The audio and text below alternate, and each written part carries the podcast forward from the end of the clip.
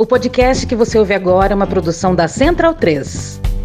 O Omicron não tem matado ninguém. Caralho! Começou mal. O que morreu aqui em Goiás é, não foi de Omicron, o com Omicron. Na verdade, ele foi com Omicron, não foi de Omicron. Vai tomar no cu, cara. Toda hora essa discussão, cara. Ele já tinha problemas seríssimos, em especial nos pulmões. Acabou falecendo. Agora, o Omicron, que já falhou pelo mundo todo, como as próprias pessoas que entendem de verdade dizem, que ela tem uma capacidade de, de se divulgar, de se divulgar de, divulgar, de, de se divulgar, divulgar, de difundir muito grande, né? mas de, de letalidade muito pequena. Dizem até que seria um vírus vacinal. Nem existe isso, você está inventando palavras. Dizem que a Omicron é bem-vinda, que pode sim sinalizar o fim da pandemia. Será mesmo? É uma doença séria ainda, é uma doença que pode causar casos graves ainda, e mesmo que sejam menos casos graves por 100 infectados, o volume total de infectados é muito maior do que outras ondas anteriores. Quando a gente diz que é, essa variante tem transmissão alta, mas os casos são, são leves, são leves porque a população está vacinada. Porque se a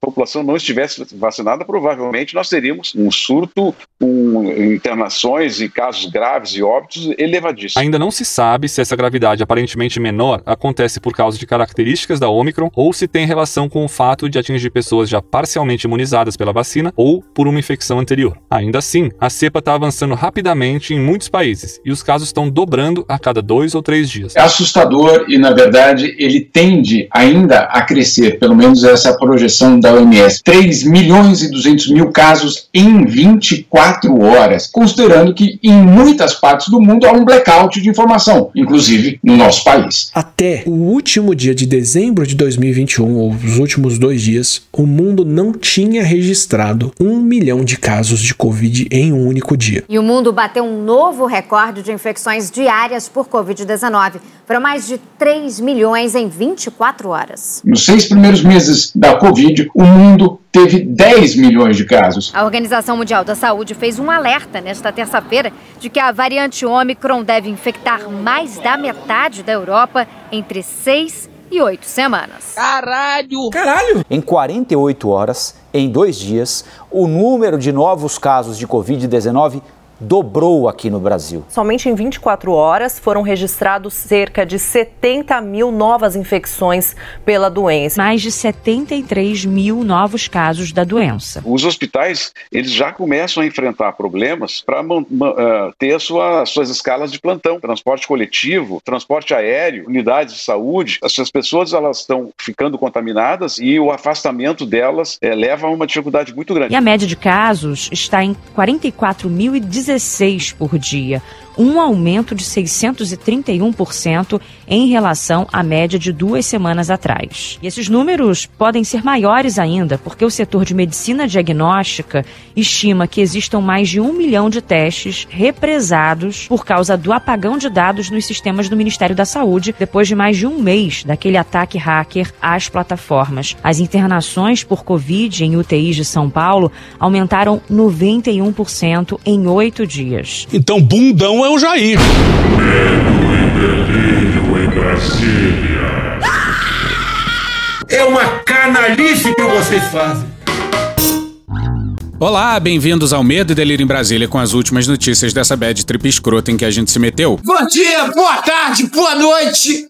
Por enquanto. Eu sou o Cristiano Botafogo e o Medo e Delírio em Brasília, medo e delírio em Brasília.wordpress.com é escrito por Pedro Daltro. Esse é o episódio dia 1106. Ah, é? Foda-se. Enfia no rabo, gente. Ó, oh, como o cara é grosso. Bora passar raiva? Bora. Bora. Bora! Bora!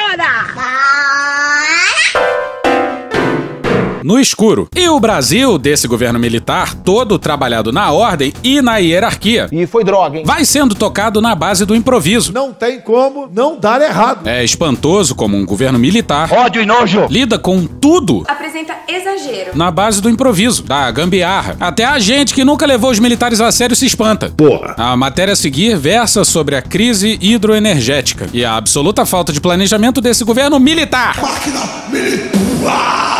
Se o nosso governo falhar, errar demais, essa conta irá para as Forças Armadas. E é importante lembrar que o ministro de Minas e Energia é um almirante. Nada da reserva, não, almirante da ativa. Antônio Timóteo no antagonista no dia 11.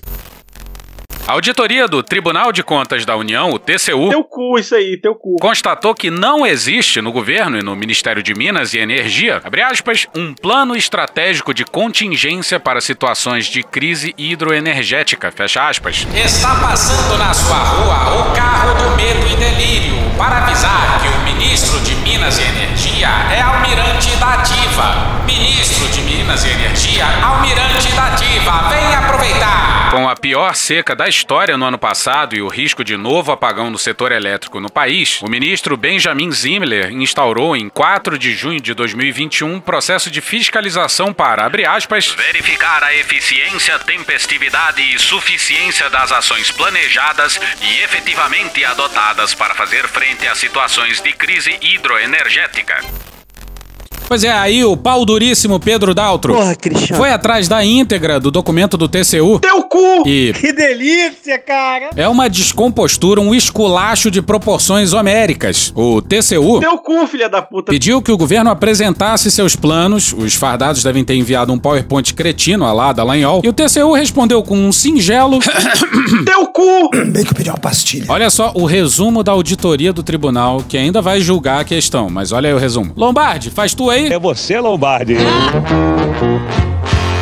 As questões de auditoria abrangeram a existência de um plano estratégico de contingência para situações de crise hidroenergética, a efetividade das medidas adotadas para lidar com o risco de desabastecimento, os impactos tarifários das medidas e causas estruturais que levaram ao risco de desabastecimento atual. Verificou-se que não há um plano estratégico de contingência para situações críticas, resultando em medidas tomadas de maneira assodada e com pouca previsibilidade. É o locutor delirante do Brasil, o famoso Lombardi. Constataram-se falhas no planejamento das ações que tiveram foco no aumento da oferta de energia sem a devida atenção para medidas de redução da demanda. Não houve estimativa prévia dos impactos tarifários ao consumidor das medidas para enfrentamento da crise. Ademais, a MP autorizando operação de crédito financeiro ao SEB, que poderá aliviar reajustes tarifários em 2022, postergando-os para os anos seguintes, foi baseada em estudos prévios deficientes. Vão chegar à conclusão que eu não errei nenhuma. Não errei nenhuma. Por fim, identificou-se que não houve investigação das causas estruturais e conjunturais que concorreram para a crise hidroenergética. Portanto, a falta de um plano estratégico de contingências prejudicou o planejamento e a previsibilidade das ações. A ausência de estimativa prévia dos custos e consequentes impactos tarifários das medidas adotadas indica também deficiência da otimização das ações. Isso aqui é locutor. Não, isso aqui é locutor. E olha só o que os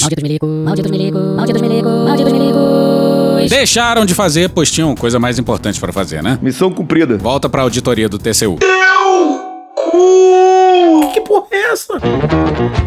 Verificou-se a ausência de um plano estratégico que estabelecesse de forma preventiva e com base em diferentes cenários quanto ao risco de déficit energético e de potência, as medidas emergenciais, sequenciais e gradativas por meio de indicadores pré-determinados para a otimização do uso dos recursos hidroenergéticos e para o enfrentamento da situação de escassez hídrica, de modo a garantir a continuidade e a segurança do suprimento eletroenergético no país de forma otimizada. Ô Frota, que o Lombardi parece que tá dando uma notícia boa, mas é ruim, né? Eu entendi errado. Não é que ele só tem esse tom, você tinha que ver ele fazendo funeral. Bom, pra ficar claro, não foram desenhados cenários. Um país de dimensões continentais à beira de uma crise hidroenergética e não havia qualquer planejamento pra esse tipo de situação. Aí, no caso de dar merda, o Almirante da ativa. e os generais vão ficar batendo cabeça e, muito possivelmente, tomando decisões estúpidas. E a nossa sorte é a nossa desgraça. Paradoxo, que chama isso aí. As chuvas varreram o país, mataram algumas dezenas de pessoas e destruíram as casas de dezenas de milhares de brasileiros. Mas essa chuva aí também tá salvando o governo. Essa é a dura verdade. Bora pra Adriana Mendes no Globo no dia 11.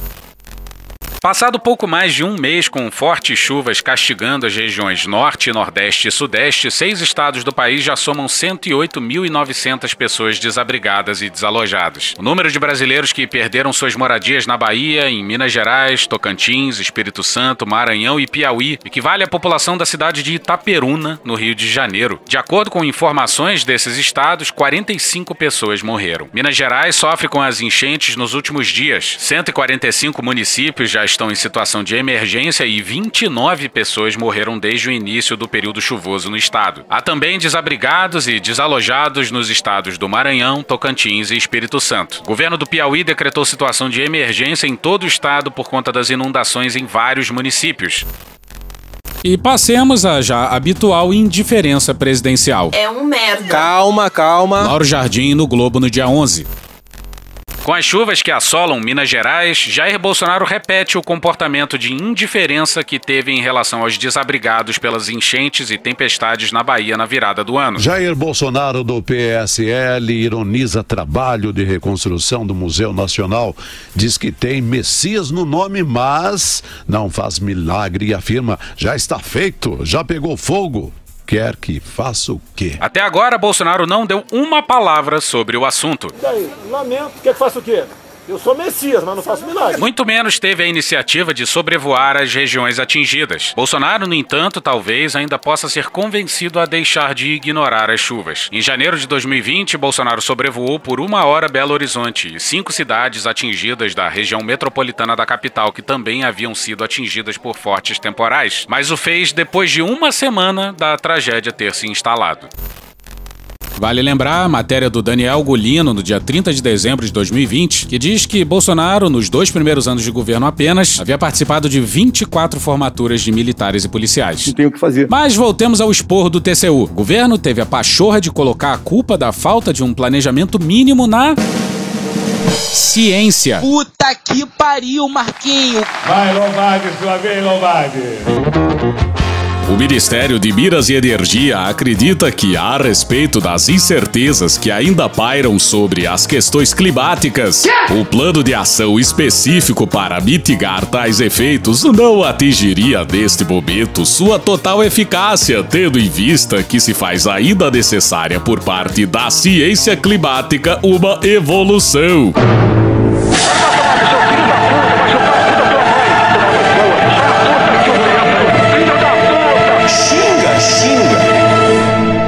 Cu, rapaz. Pois é, esse pessoal acha que o aquecimento global é uma conspirata comunista. Comunista! E ainda vem colocar a culpa na ciência. Mas o TCU respondeu: Lombardi, sua vez, Lombardi. Ainda que na visão desses atores essas intercorrências climáticas sejam improváveis, não se pode prescindir de uma estratégia consolidada e pública para lidar com tais fenômenos. É óbvio! Pensar em estratégias a cada crise demanda esforços imensamente maiores do que alinhavar um plano para situações excepcionais. É óbvio! E agora vem a escolinha do TCU. Seu Anastasia. Pode descansar, Lombardi. O referido plano deve trazer, por exemplo, uma lista de medidas a serem acionadas em caso de os reservatórios chegarem a um nível que indique uma situação de risco. Isso é um caso hipotético, deixar bem claro. Um caso hipotético. Caso essas medidas não sejam suficientes para afastar ou mitigar o problema, outras providências poderiam estar previstas na hipótese de agravamento do nível dos reservatórios. Como exemplos de medidas que poderiam estar previstas, podem ser mencionados os programas de redução ou deslocamento da demanda, o aumento da importação de energia, flexibilização de restrições operativas e até a contratação emergencial de geração. O plano também deve contemplar informações indicativas quanto aos impactos financeiros de cada providência, inclusive dispondo sobre medidas para cobrir os seus custos, como o estabelecimento de bandeiras tarifárias específicas, a possibilidade de concessão de revisões tarifárias extraordinárias ou situações em que seriam cabíveis operações financeiras. Nesse sentido, os requisitos da transparência, motivação, razoabilidade e previsibilidade restariam atendidos. Na ausência desse plano, as decisões podem ser intempestivas e ineficientes, tanto do ponto de vista físico quanto financeiro, e ficarem mais suscetíveis a arbitrariedades. Pois é, sim, o TCU precisou explicar ao governo como é que se governa. O beabá mais básico da administração federal. Só faltou um. Deixa eu falar uma coisa, você tem quantos anos, menino? E esse improviso é em todas as áreas. Esse é o governo que achou que poderia governar, que seria tudo bem governar sem fazer um censo. Afinal, dado para quê? O país está voando às cegas na pandemia há mais de um mês. E o presidente ocupado numa insana cruzada contra a vacinação infantil. A Anvisa, lamentavelmente, aprovou a vacina para crianças entre 5 e 11 anos de idade. Bora para Marta Salomon no dia 10 na Piauí. Diante da resistência do presidente Jair Bolsonaro, o governo fez o que pôde para atrasar a vacinação de crianças. Entre o aval da Anvisa e o anúncio da previsão de chegada do primeiro lote de doses para brasileiros com idades entre 5 e 11 anos, passaram-se 20 dias. Pois é, no Brasil, uma criança morria de Covid a cada dois dias. Foram mais de 300 crianças mortas durante a pandemia. E, para além disso, morte não é o único desfecho que importa em relação à vacina. Então é inadmissível hoje nós temos mortes evitáveis. Evitáveis por vacinas, vacinas que estão aí disponíveis, licenciadas.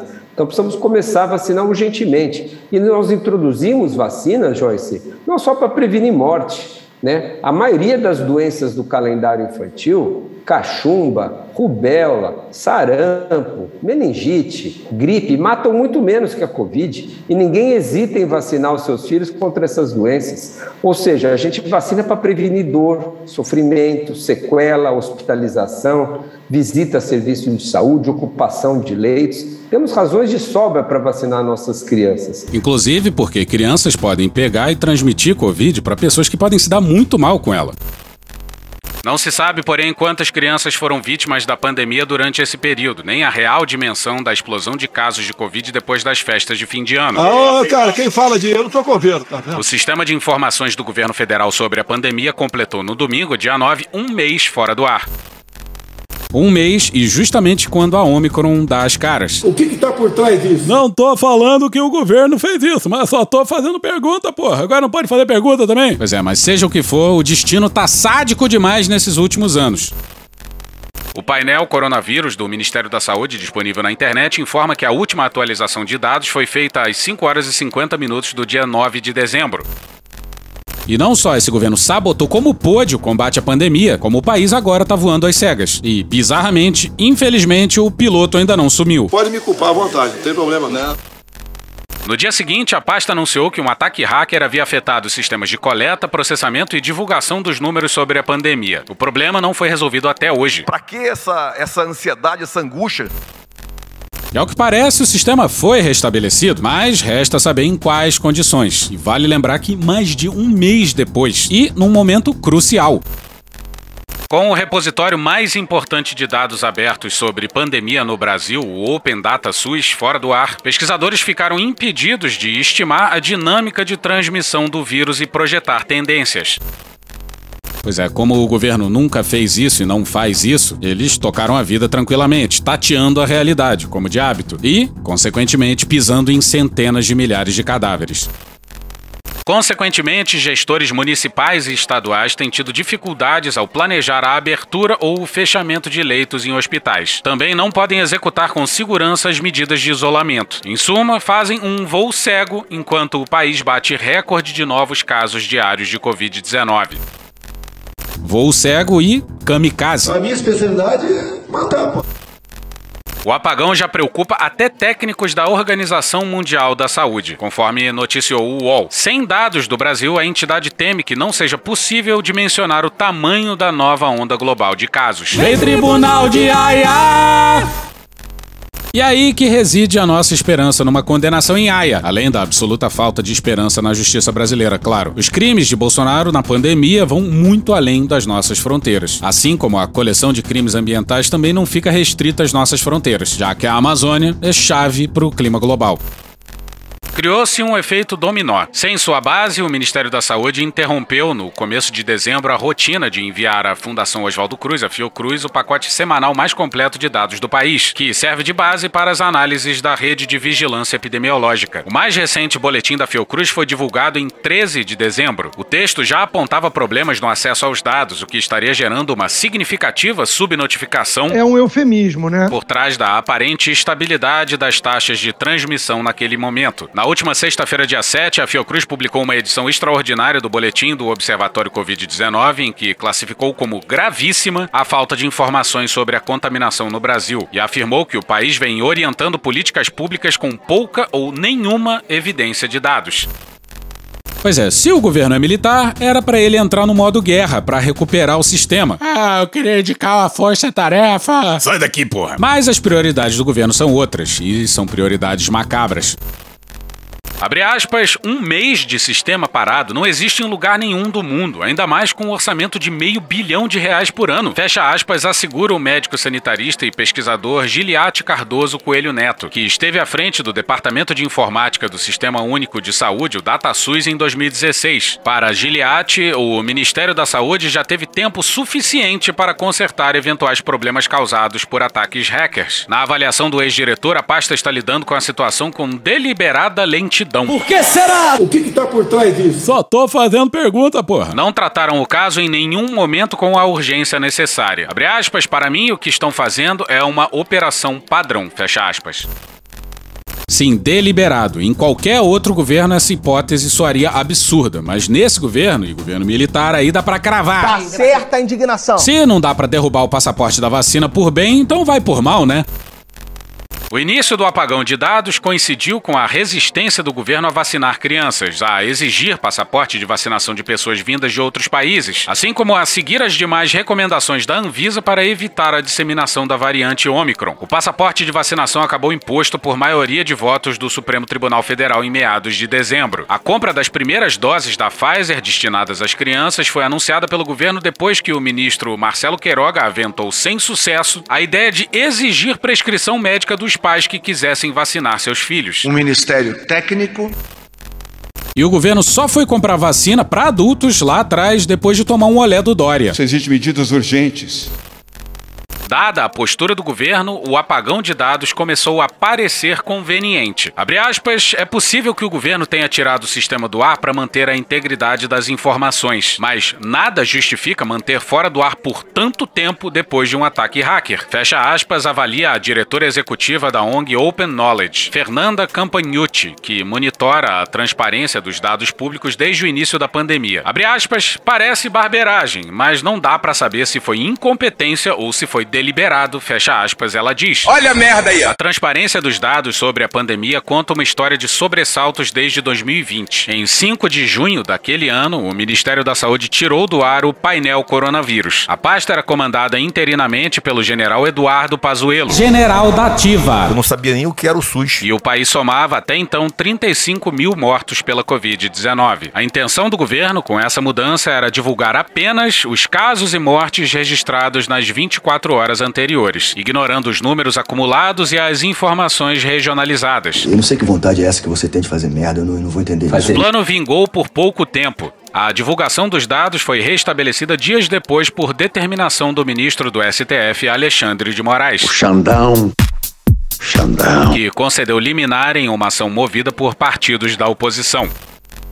E dia 11, Bolsonaro estava na Jovem Pan dizendo isso aqui, ó. Aqui no Brasil é comum. Não. O cara chegou com, chegava com traumatismo craniano no hospital e também o cara fazia o teste lá e dizia que estava com Covid e acabava falecendo depois e não faleceu de traumatismo craniano, e sim de Covid. Então aqui no Brasil, com toda certeza, não posso dizer o percentual, né? Muita gente morreu com Covid e não de Covid. Tomar no cu, cara. Toda hora essa discussão, cara. Aí lembra do Bolsonaro dizendo que não tinha conhecimento de crianças mortas por Covid no Brasil? Eu pergunto, você tem conhecimento de uma criança de 5, 11 anos que tenha morrido de Covid? Eu não tenho. Olha só o que ele mesmo falou seis dias depois. 300 e poucas crianças, eu lamento cada morte, ainda mais de criança, a gente sente muito mais, mas não justifica a vacinação pelos efeitos colaterais adversos que essas pessoas têm. Deixa com a cara magoada. Pois é, aí o Bolsonaro diz que para cada um milhão de vacinados, 180 teriam miocardite. O dado real, no entanto, é 7,1 milhões de doses aplicadas e 14 casos suspeitos, sendo que a vacina contra a Covid reduz o risco de miocardite, porque o risco de crianças terem miocardite com Covid, por causa da Covid, é muito maior. É muito tentador falar que o Bolsonaro é burro.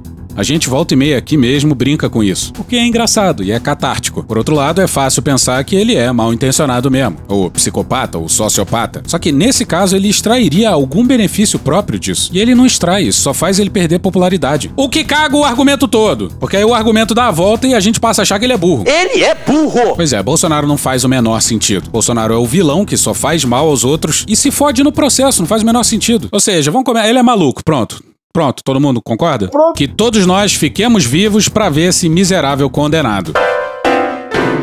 O Fantástico Mundo de Moro. Moro escreveu um artigo intitulado Tchau às instituições, estúpidos. Mas que filho da puta, olha aí, veja você. Desde que voltei em definitivo ao Brasil em novembro de 2021, iniciei uma jornada para elaborar um projeto para o país. Para tanto, convidei especialistas para a construção de um programa. O grupo está sendo coordenado pelo economista Afonso Celso Pastore. Semanalmente, temos nos reunido e conversado sobre diversos temas que passam pela macroeconomia, mas vão muito além.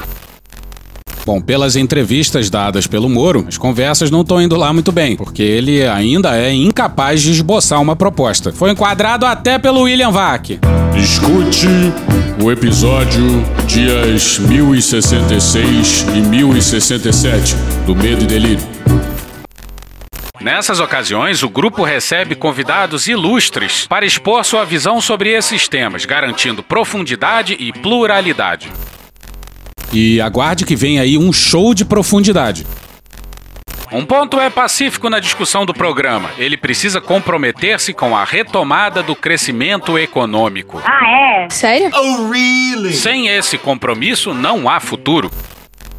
Tá, e como vai vir esse crescimento? Para muitos liberais é a rota da austeridade. A austeridade leva a um aumento da credibilidade do país enquanto pagador, o que atrai investimentos e aumenta o crescimento. E é impressão nossa ou isso já deu errado em lugares suficientes? O paciente está respirando por aparelhos e o pessoal acha que a solução é tirar os aparelhos da tomada. Em qualquer lugar do mundo, só há, só houve crescimento com investimento público. Tá, só houve. Provavelmente é exagero. Mas, via de regra, é assim. Mas voltemos ao ex-juiz.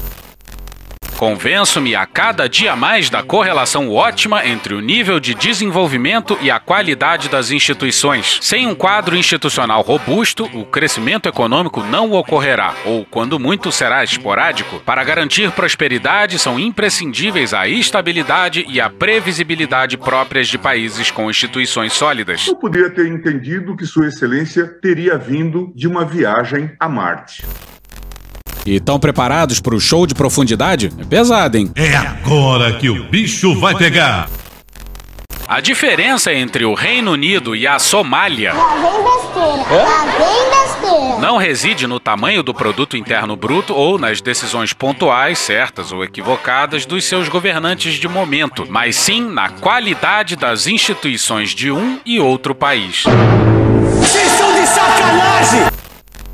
Pois é, ele comparou o Reino Unido com a Somália. E, na cabeça dele, o que diferencia um do outro são as instituições. Caralho! Para ele, a história de cada país é irrelevante. Clima, recursos, geografia, nada. E daí que um era colônia e o outro um grande colonizador, que sugava a riqueza de suas colônias, o que permitiu o surgimento de suas instituições. É detalhe, nota de rodapé. Seguindo nossa tradição política ocidental, precisamos fortalecer as instituições próprias das democracias liberais.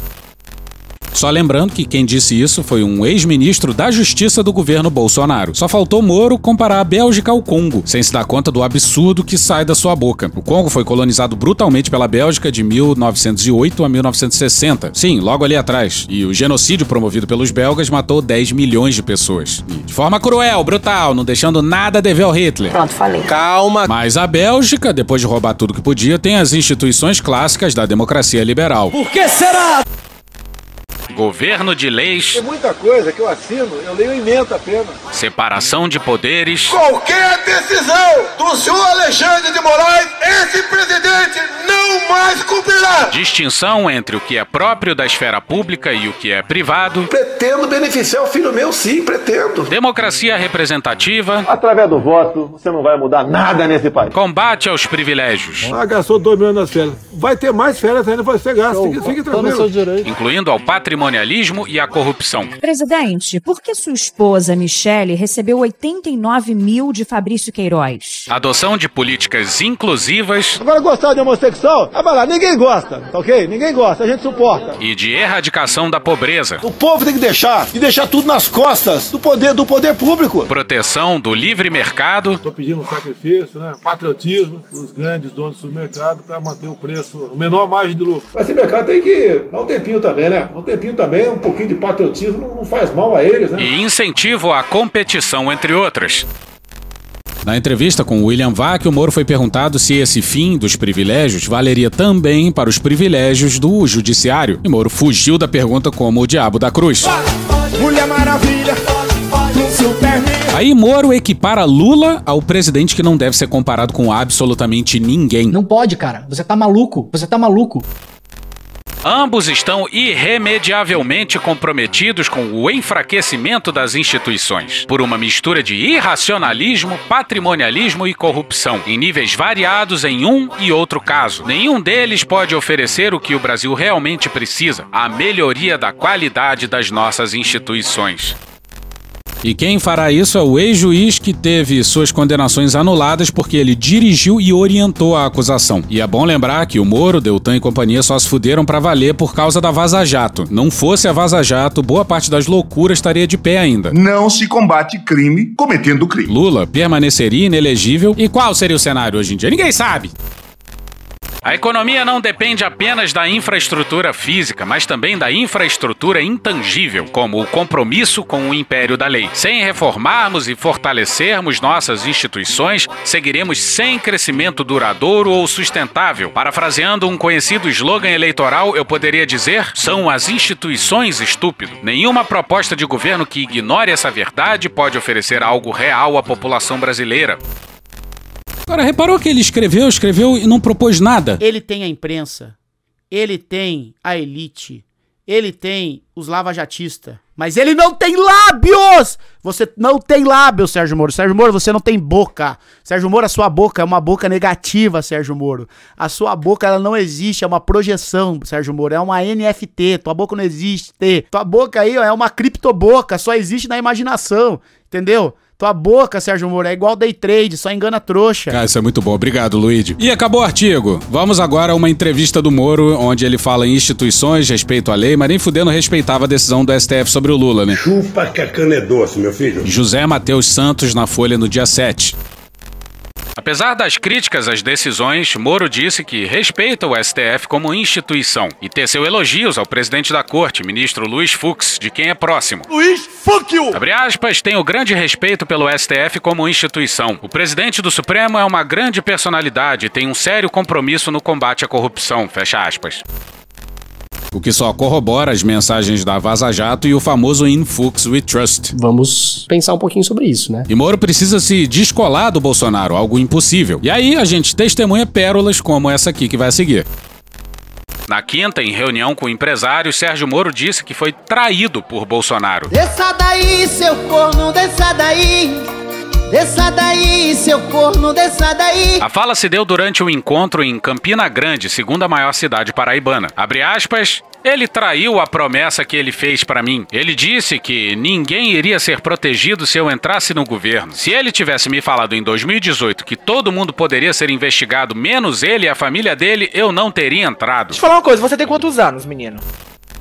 Porra, ele achava o quê? Que o Bolsonaro ia falar alguma coisa assim pra ele? A gente nem se conhece e eu sei que você é um juiz meio liadura aí, mas eu preciso que você proteja minha família de pilantra, porra. Tá, tá, tá gravando isso não, né? Aí Moro resolveu apostar na tese do maluco. Mas maluco ele não é não. Ou será que é? Ou será que é burro? Ou será que é psicopata mal intencionado? Não sei. Ou será que é um psicopata maluco mal intencionado e burro? Aí Moro meteu essa aqui, ó. Se eu tivesse ido ao governo em 2018 pelo poder, eu tava no governo até hoje. Não mete essa, Eu já era ministro lá. Estava numa situação absolutamente tranquila, pelo prestígio de ser ministro. Vou dizer, ah, o ministro da Justiça, com chance depois de ser nomeado para o Supremo. Será mesmo? Se eu tivesse ido pelo poder, eu estava lá até hoje. E ao contrário, eu fui por quê? Por que será? Pode falar, o presidente que a gente conhece hoje, mais claramente, ele realmente não deu certo. Deu errado. Não vou entrar no baixo calão dele, porque eu sou uma pessoa educada. Fode, porra! Eu acho que a gente tem que respeitar, não ele tanto, mas tem que respeitar os brasileiros. Não entrar nesse negócio de ficar ofendendo os outros. Você não tem lábio, Sérgio Moro. Sérgio Moro, você não tem boca. Tá, vamos discutir aqui racionalmente com argumento. Meu pau em sua mão. Eu entrei no governo porque tinha uma chance de dar certo.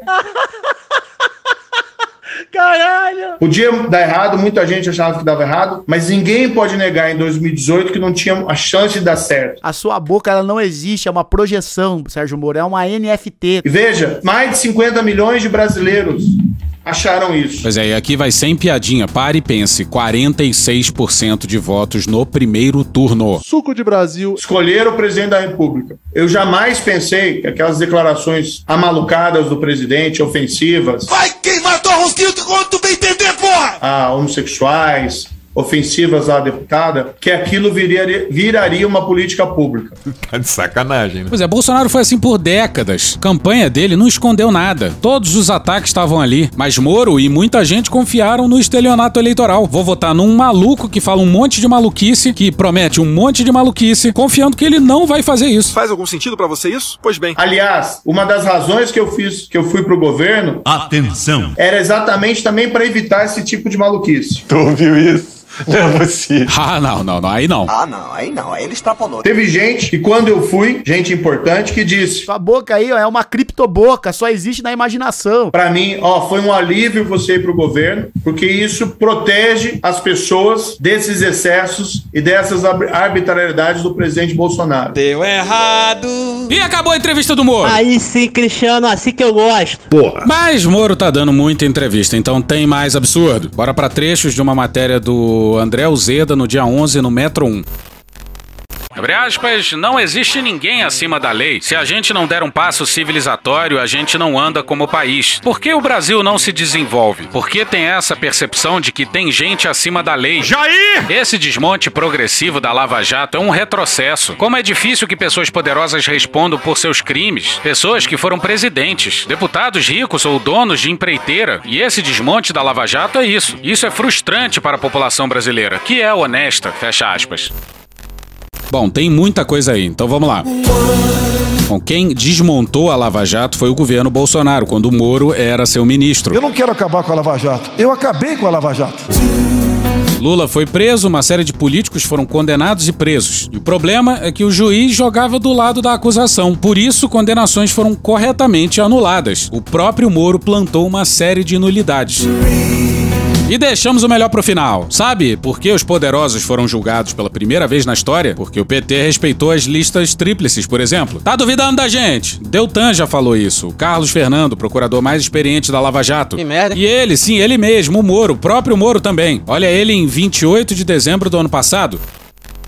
Abre aspas, como é que a gente pode defender um governo desse? Com pessoas com fome na fila de ossos, um governo que foi negligente com as vacinas, um governo que ofende as pessoas, um governo que desmantelou o combate à corrupção. Tudo isso por medo do quê? Do PT? E o PT, hein? Não. Tem gente que combateu o PT na história de uma maneira muito mais efetiva, muito mais eficaz, a Lava Jato. Pois é, e aí fica a pergunta: como os procuradores conseguiram punir os poderosos? É puro virtuosismo do Deltan, do Moro e companhia? É óbvio que não. Bora pra mais, Moro. Dessa vez em matéria da Sara Teófilo no Correio Brasiliense, no dia 20 de abril de 2020. Aspas, é certo que o governo na época tinha inúmeros defeitos, aqueles crimes gigantescos de corrupção que aconteceram naquela época, mas foi fundamental a manutenção da Polícia Federal para que fosse feito bom trabalho, seja de bom grado ou por pressão da sociedade, mas isso, a autonomia, foi mantido. Lava Jato é um negócio complexo, inclui a questão da delação premiada, mas teve, e isso é inegável, autonomia para a PF e para o Ministério Público, respeitando a lista tríplice, assim como também se deu mais autonomia para a CGU e por aí vai. Pois é, se a solução é fortalecer as instituições, quem fez isso na história recente foi o PT, ao respeitar listas tríplices e dar liberdade aos órgãos de controle. Que Deus tenha misericórdia dessa nação.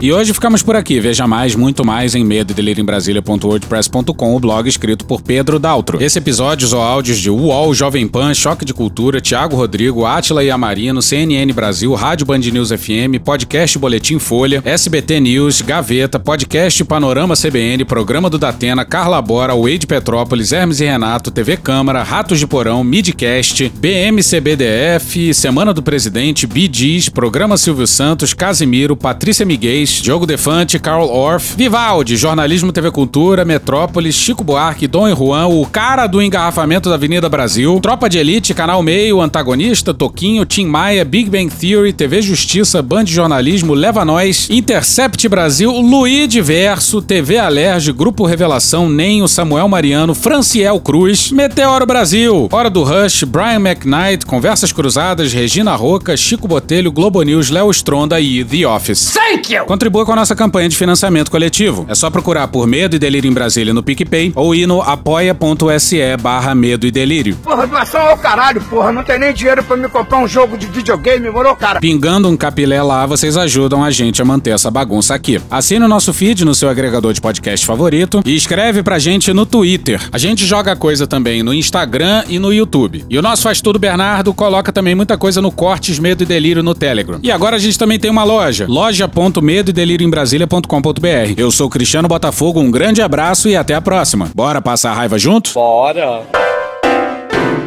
Permite uma parte? Não lhe dou a parte. Não lhe dou a parte. Oro muito do senhor Maranhense.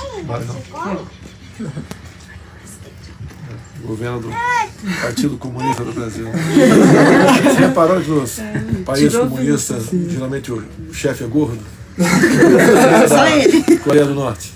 É, a população. Venezuela, gordinha, né? Maranhão. Ah, presidente, muito feliz, viu? Puta que pariu. Porra. Porra. Porra. Porra. Putinha do poço. Problemas? Pornô. Pornô. Paralelepípedo de craque? Paralelepípedo de craque? Paralelepípedo de craque. Presidente, por que sua esposa Michele recebeu 89 mil de Fabrício Queiroz? Parte terminal do aparelho digestivo. Pum. Que bom do bom. Agora, o governo tá indo bem. Eu não errei nenhuma. Eu não errei nenhuma. Zero. Porra. Será que eu tô errando falar isso daí? Não tem como não dar errado. Vai dar errado. Tem tudo para não dar certo. O cu dilatado.